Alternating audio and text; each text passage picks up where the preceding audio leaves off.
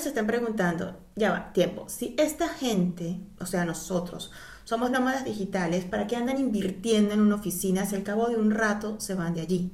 ¿Qué pasa con esos muebles? ¿Se los llevan, los venden, los regalan? O sea, ¿qué pasan con toda la plata que se invierte en armar una oficina? Pues bien, este capítulo que fue la despedida de Ecuador, les comenté que nuestro estilo de vida como nómadas digitales está más enfocado en tener un espacio, una sede, una base de operaciones y viajar alrededor de este centro neurálgico, de este que se convierte en nuestro hogar por el tiempo que la visa del país de residencia nos permita estar. Esto por múltiples motivos, pero el principal es Goyo, ya que él tiene una edad y no queremos que someterlo a este estrés innecesario de estar viajando de un lado al otro. Entonces, por ello, invertimos tiempo y dinero en tener un espacio apto para trabajar, un espacio que cumpla con los requerimientos más importantes. Ajá, pero ¿qué pasa con los muebles cuando se van? Bueno, eso depende de la situación porque, eh, por poner un ejemplo, en Ecuador, que es el más reciente, los muebles de la oficina se negociaron con la propietaria del departamento.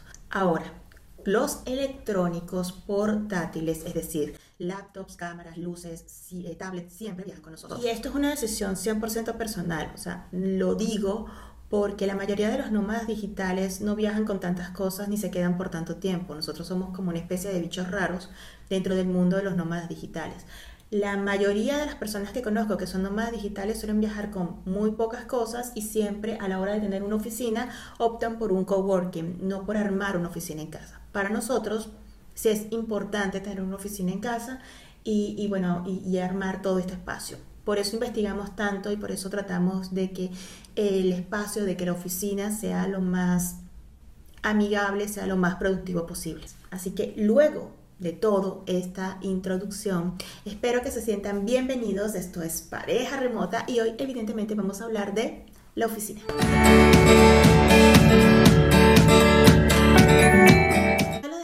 Para el final, pero hoy quiero hacerlo al principio y es consultarte. Ya te suscribiste a nuestro canal y si no lo has hecho, pues te invito a que lo hagas y le des like a este y nuestros otros episodios. También te invito a seguirnos en las diferentes plataformas, ya que una vez a la semana compartimos información importante sobre nuestra experiencia en el mundo del trabajo remoto y de nuestra vida como nómadas digitales.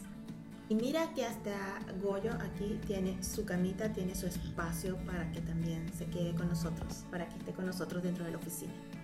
Al principio pensamos que lo de armar una oficina era bastante sencillo, era solo cuestión de poner un escritorio, una silla de la sala o del comedor, un monitor, un par de cositas, esas que uno coloca siempre en el escritorio, que es el portalápiz, el portarretrato, aunque nos vemos todo el día, pero bueno, nada, esos detalles y presto, tenemos una oficina.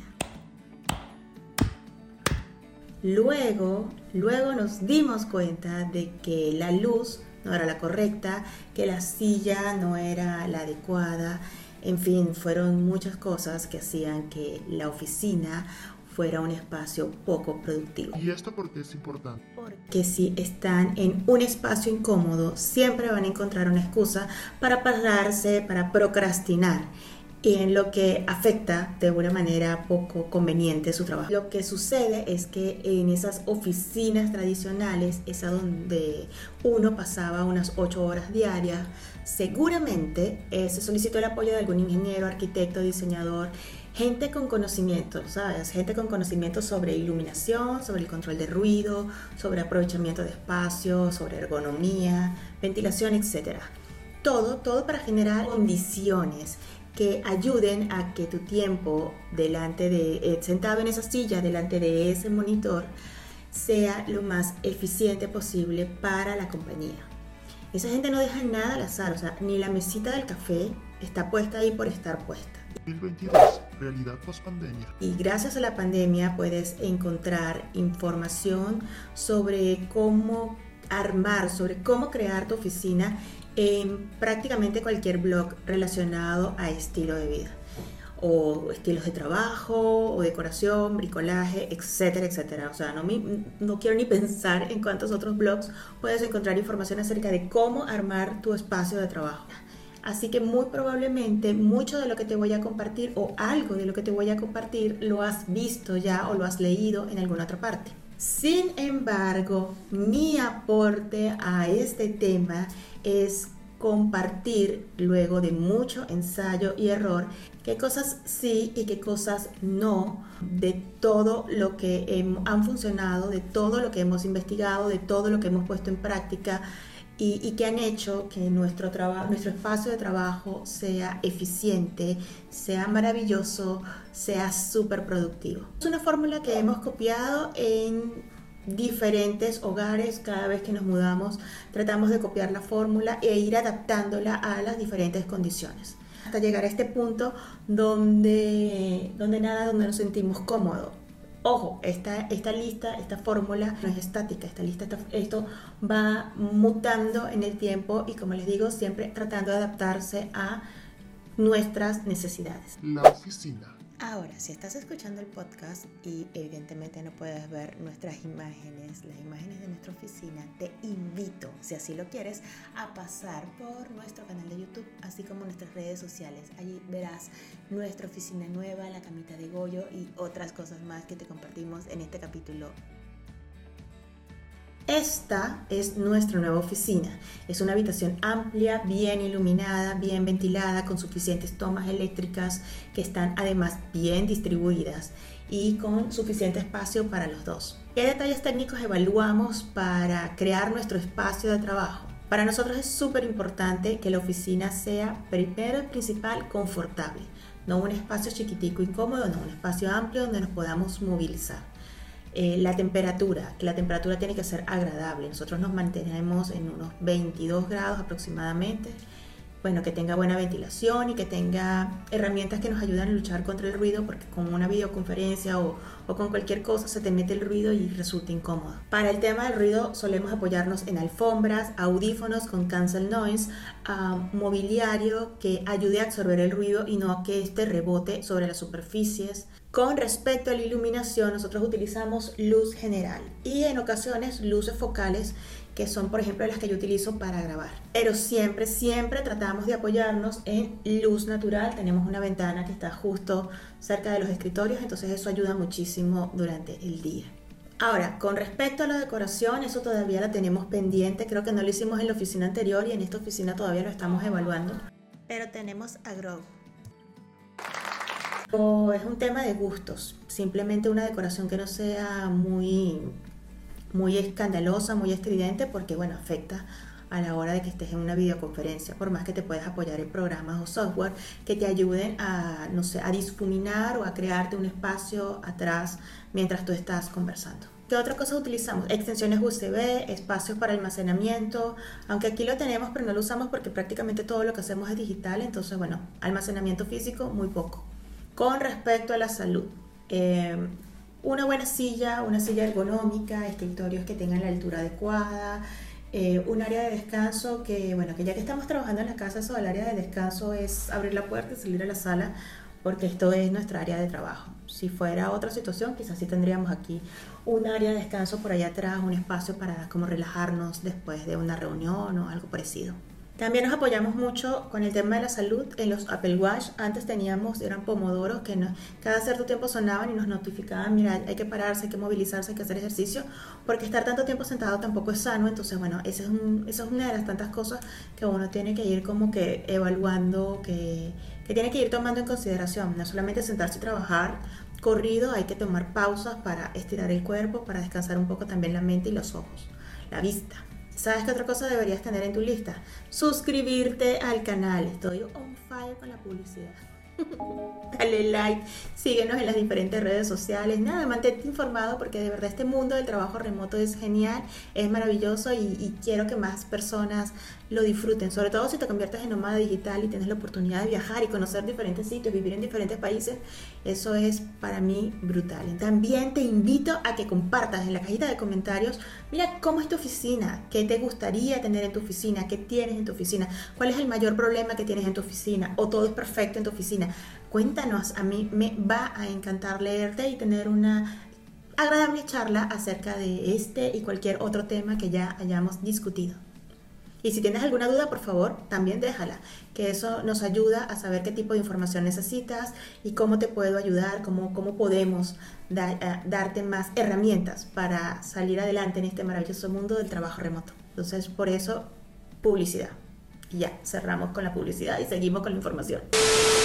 Esta lista, como les dije hace un rato, no siempre fue así. Ella ha mutado en el tiempo y seguirá mutando. Es decir, de verdad que hemos retirado cosas eh, que antes nos parecían súper importantes y a ponerla en práctica no eran para nada eh, aptas para nosotros o nosotros no nos adaptamos a ellas o ellas no se adaptaron, no funcionaron.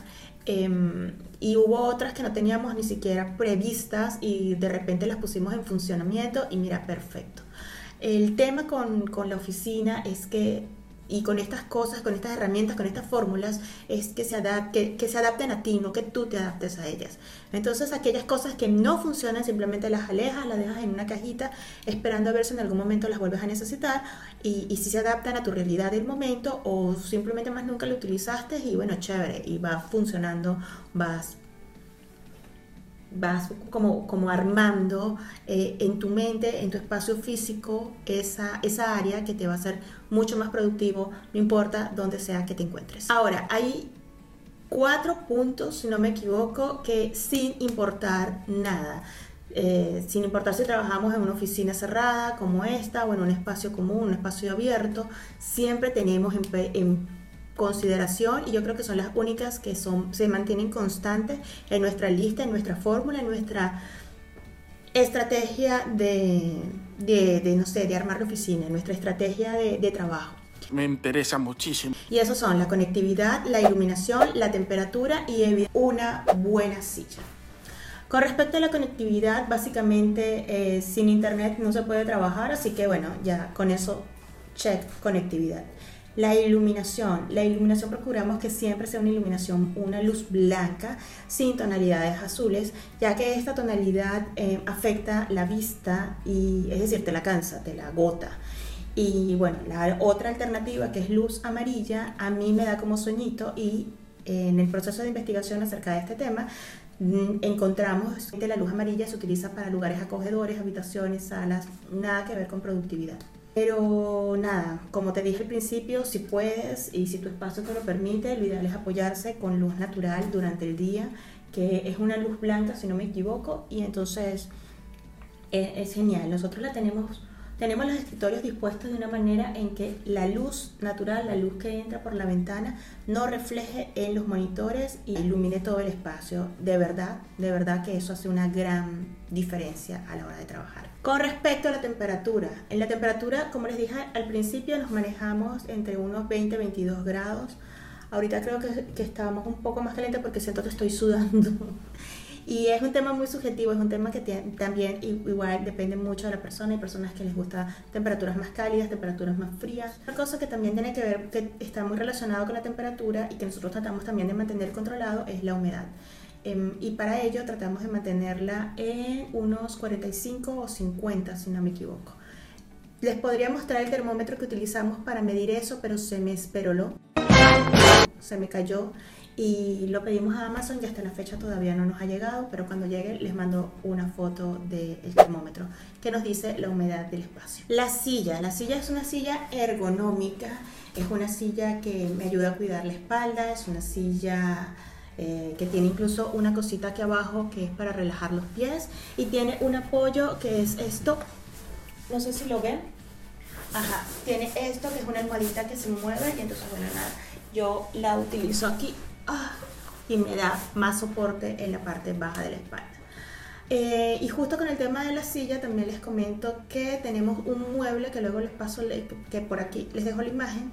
Este mueblecito, esta cabetica, lo que hace es elevar el monitor para que la vista se mantenga a 90 grados desde donde tú estás hacia el monitor. Eso también te ayuda a proteger tu cuello, a proteger tu espalda, a no estar haciendo esto.